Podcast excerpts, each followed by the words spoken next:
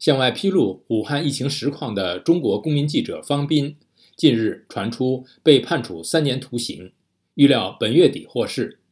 近日有据称，中共党内文件显示，有关判决很可能是基于政治考量。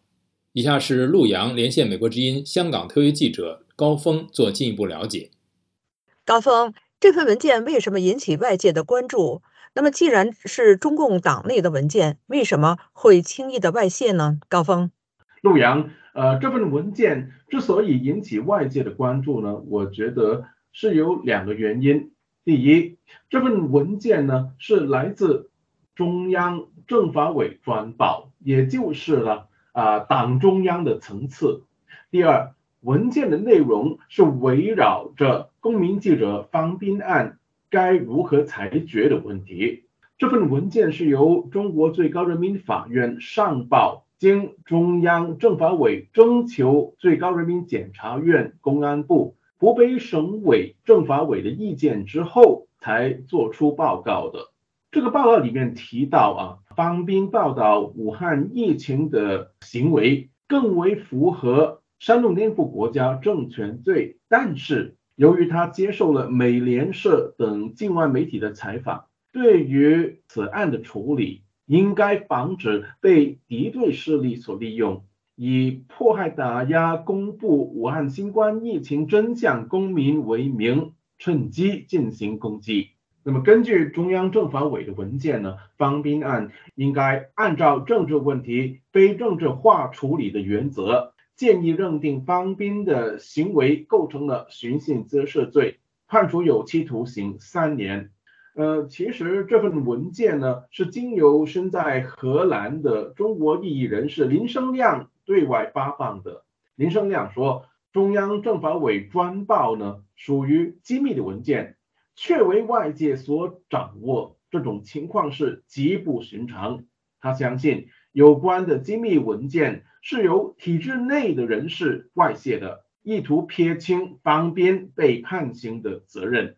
因为你干了这个事，你是要留下千古骂名。他是在老百姓当中是一个英雄的形象，所以是为什么他们要拖？哎，现在突然就说出来，出来之后还把这个内文件出来，这个都是一系列的内部的一个博弈的一个过程。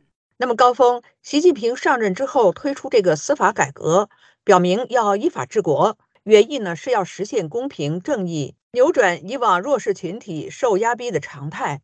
那么从中央政法委介入并且操控方斌案的这个裁决看来，那司法改革是否已经变形走样了呢？高峰，陆阳，台湾淡江大学中国大陆研究所助理教授曾伟峰表示，据他了解啊，目前地方法院的人事和预算。基本上呢，已经脱离地方而受制于上级法院，所以呢，党管法院的趋势十分的明显。